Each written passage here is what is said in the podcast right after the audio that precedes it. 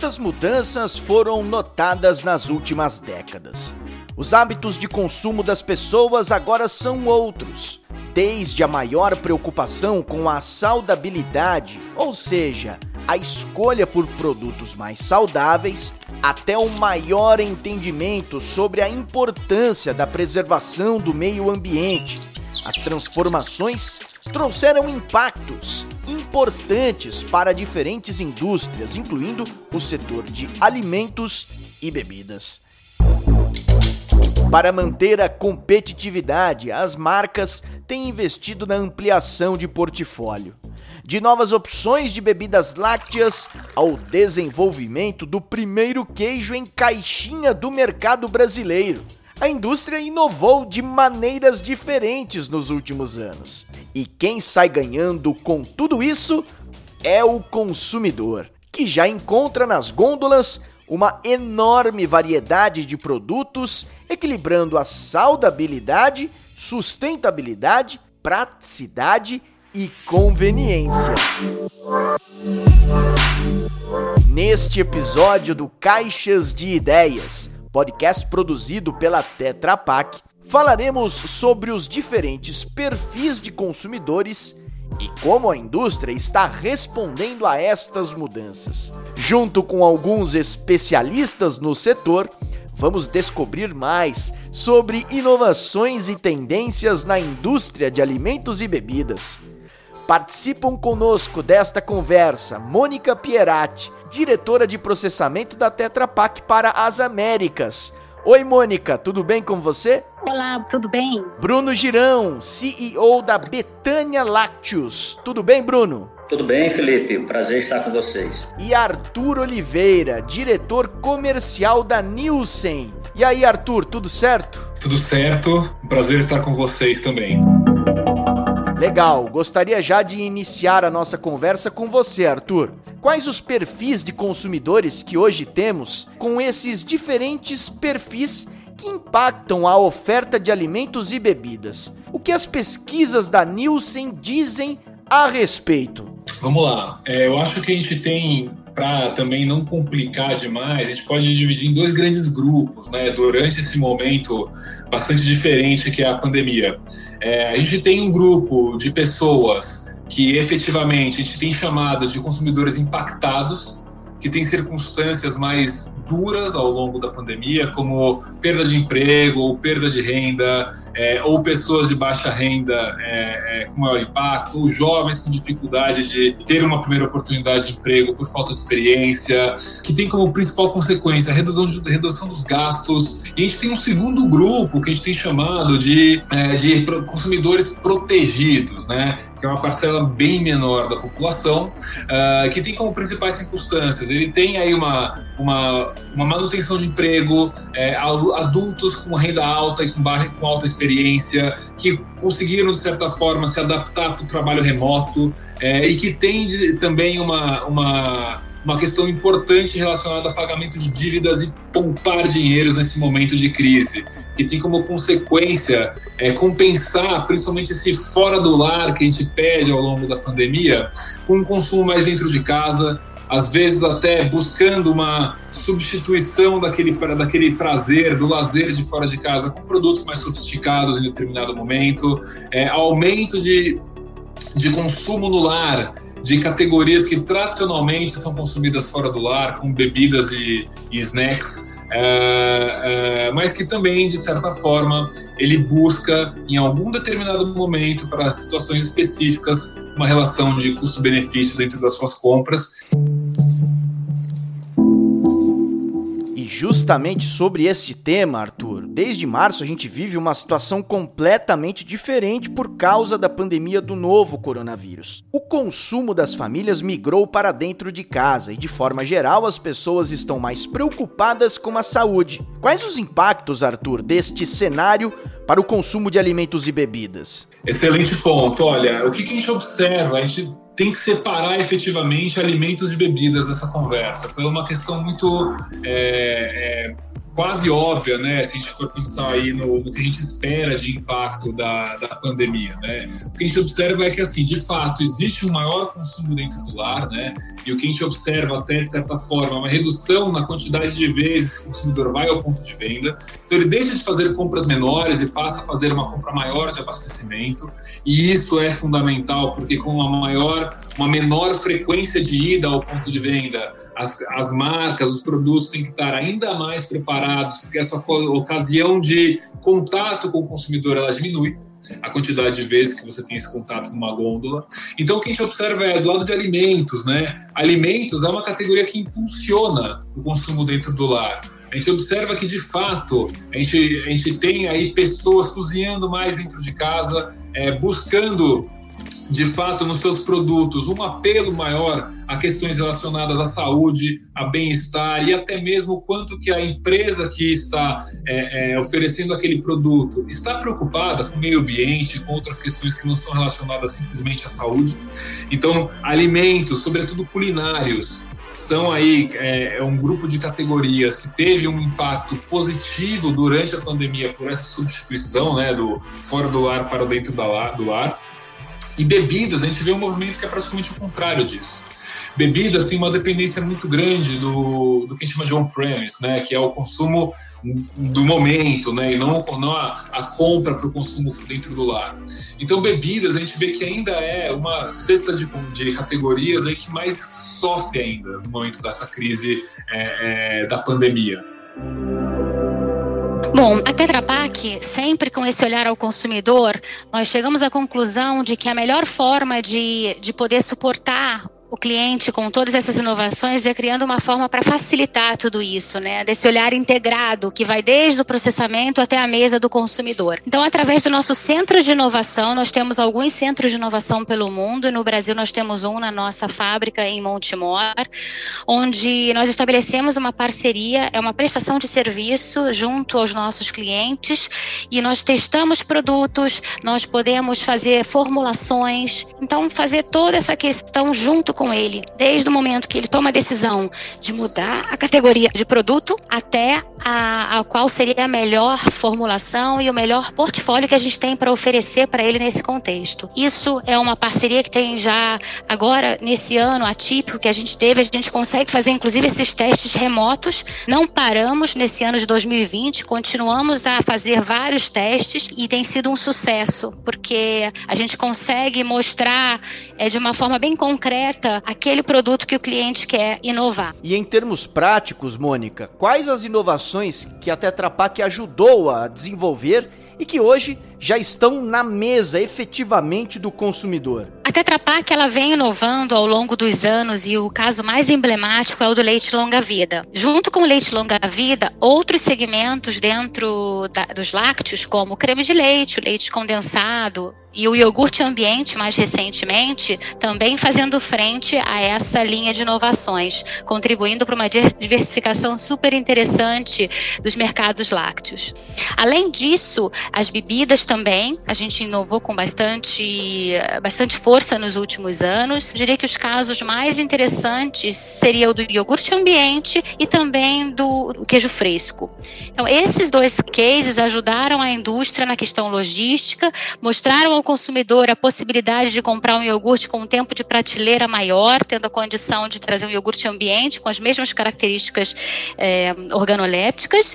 E no caso do queijo fresco também, né? Então, assim, são dois produtos diferenciados, trazendo essa oportunidade de diversificação e juntamente com todos os cases que a Tetra Pak já colocou, tanto na área de lácteos, de bebidas e como também em outras é, categorias, como ela vem colocando agora, como por exemplo é, leite de amêndoas, enfim, é, toda essa parte de, de produtos como bebidas vegetais. Então isso compõe bastante é uma, uma grande cesta de produtos e a contribuição ela é enorme para que outras marcas também possam estar tá olhando para esses produtos e diversificando com, nos próximos anos. Eu vou aproveitar o gancho da Mônica e as informações que ela nos trouxe e vou introduzir na conversa o Bruno Girão, CEO da Betânia Lácteos. Ô Bruno, como a Mônica comentou, vocês lançaram recentemente o Iog Leve, Como esse produto está relacionado às mudanças que vem acontecendo no consumo dos brasileiros? Felipe, esse produto é, é, na verdade uma adaptação do que já estava acontecendo, uma tendência que, que já estava acontecendo na China e muito forte, o crescimento de produtos que, que pudessem ser consumidos fora da geladeira. E nós temos no, no, Nordeste do Brasil uma peculiaridade, né? Temos 170 mil pontos de venda alimentares e que tem uma parte substantiva desses pontos que não possuem geladeiras.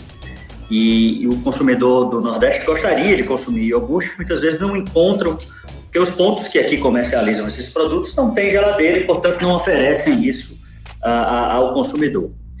É, então, vendo o que aconteceu lá fora e tentando um pouco adaptar ao sabor daqui localmente, a gente usou a planta de desenvolvimento de produtos que a Tetra Pak possui na Suécia e se juntamos também com a Christian Hansen, que é uma, uma líder na, na produção de fermentos lácteos, e fizemos essa adaptação para o consumidor aqui da região, tendo, obviamente, é, é, no design do produto, introduzindo o conceito de não precisar de conservante, baixo açúcar, é, construção de um produto mais clean label, né? E, acima de tudo, que pudesse ter uma ferramenta, ou pelo menos uma, uma, uma característica extremamente importante para o consumidor aqui da região, que é a acessibilidade. Né? Afinal de contas, não podemos é, é, desconsiderar que o consumidor da região Nordeste tem 25% da renda per capita de São Paulo, metade da renda per capita média do Brasil, e a gente precisava ter tudo isso, um produto de qualidade, com sabor, acessível, né, que cabesse no bolso dele,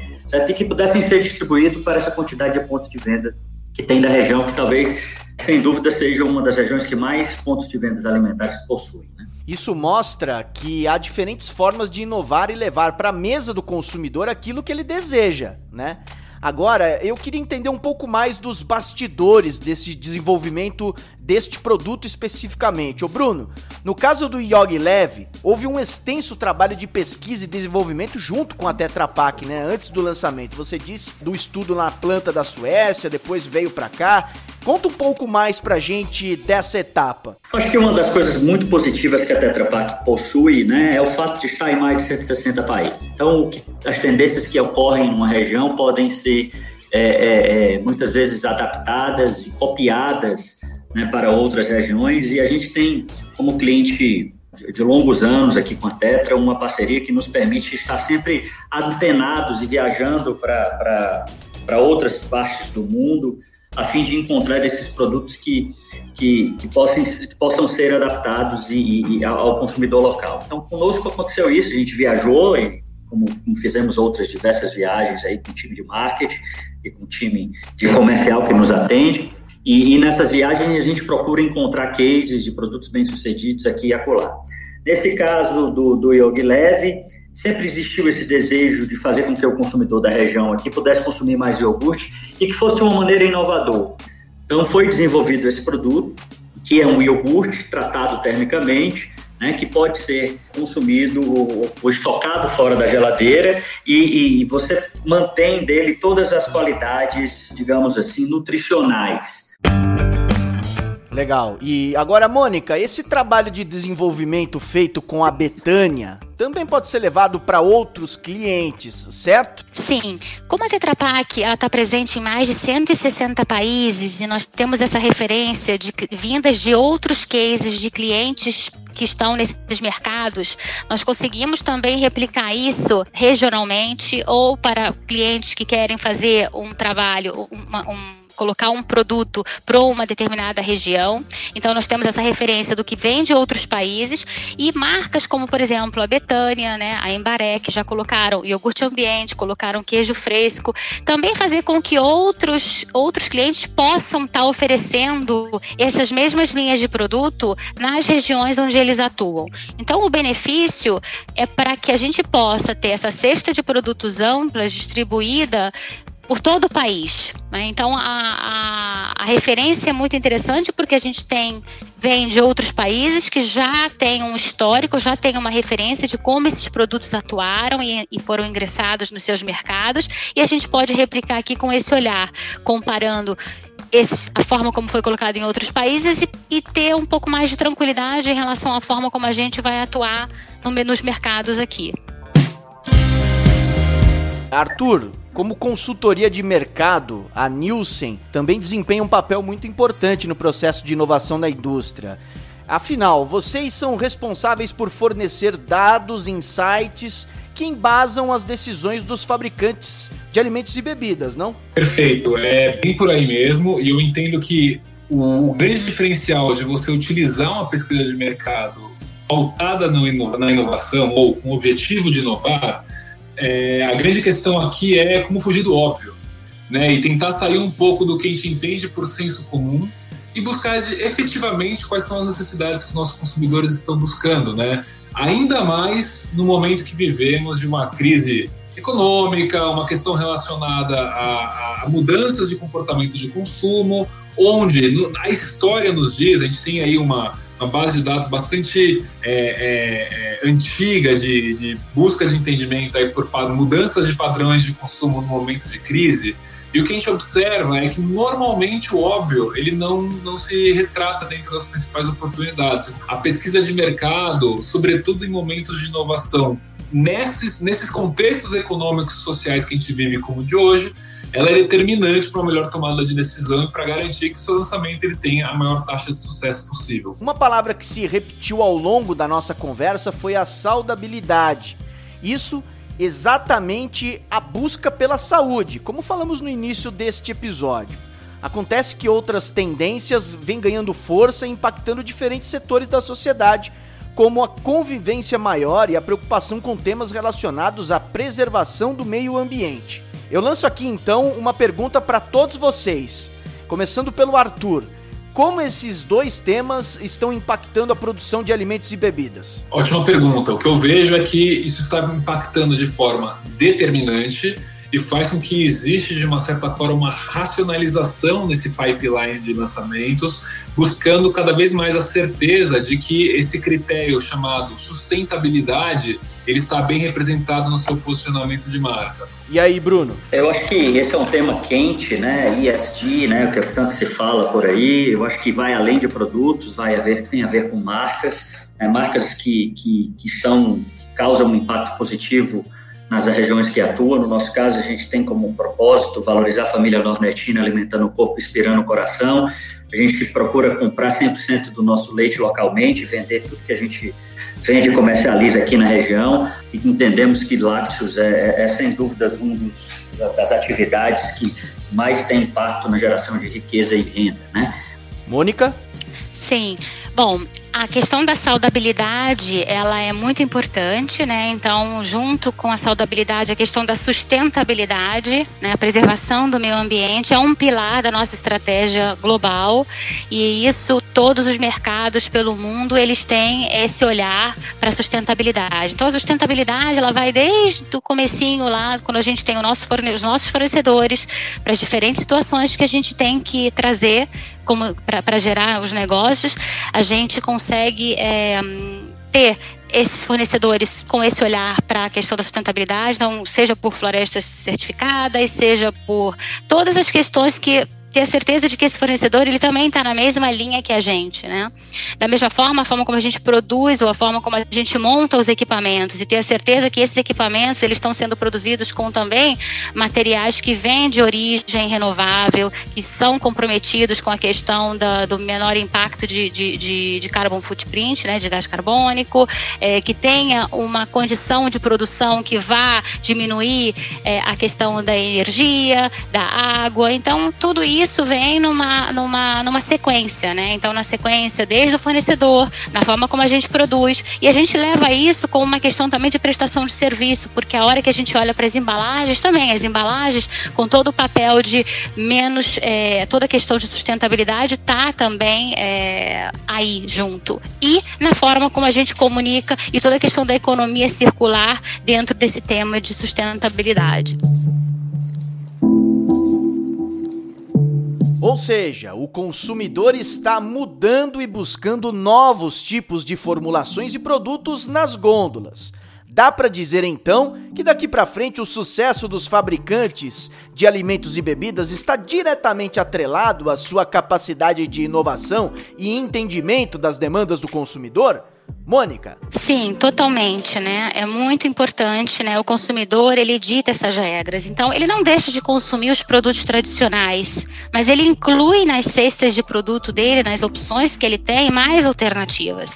E aí vai ser de acordo com o comportamento que ele tem. Se ele vai mais para a prática de exercício, ele vai buscar produtos que possam dar essa compensação, como, por exemplo, toda essa questão de produtos com alta proteína, que a Tetra Pak vem lançando nos últimos dois, três anos. Isso, isso veio de uma forma grande. Então, o share stomach, ele ele está muito dinâmico, eu diria, né, em função da necessidade dele. Então, a questão da indulgência, né, se a gente pega ah, os milênios e essas gerações mais novas, eles têm uma questão de produtos mais customizados, né, de fazer mais misturas entre entre, entre vegetais e frutas. Então tem todo um dinamismo que a Tetra Pak está junto dentro desse centro de inovação que a gente tem. E diante também da troca que a gente faz globalmente com outros mercados e, e com toda a, a, o que acontece em outros mercados, a gente também consegue trazer essas inovações de uma forma muito bem embasada, né? Porque são cases que já foram é, feitos em outros países e que aqui a gente replica e a gente tem a sustentação de que dá certo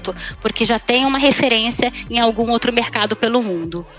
Então, isso é um, é um grande diferencial da Tetra Pak pela atuação dela em mais de 160 países. E, hum, e essa questão do, do consumo, ela realmente ela mudou muito a vida de todo mundo. Mudou a vida do, do, da indústria, né? ela mudou a vida do próprio consumidor em relação às opções, porque às vezes são tantas opções que eles ficam né, com o que, o, que, o que eleger.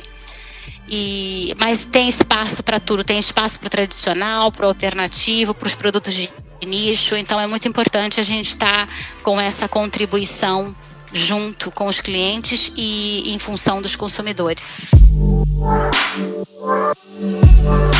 Legal, valeu demais todo esse conhecimento que vocês nos passaram. Muito obrigado pela participação de todos.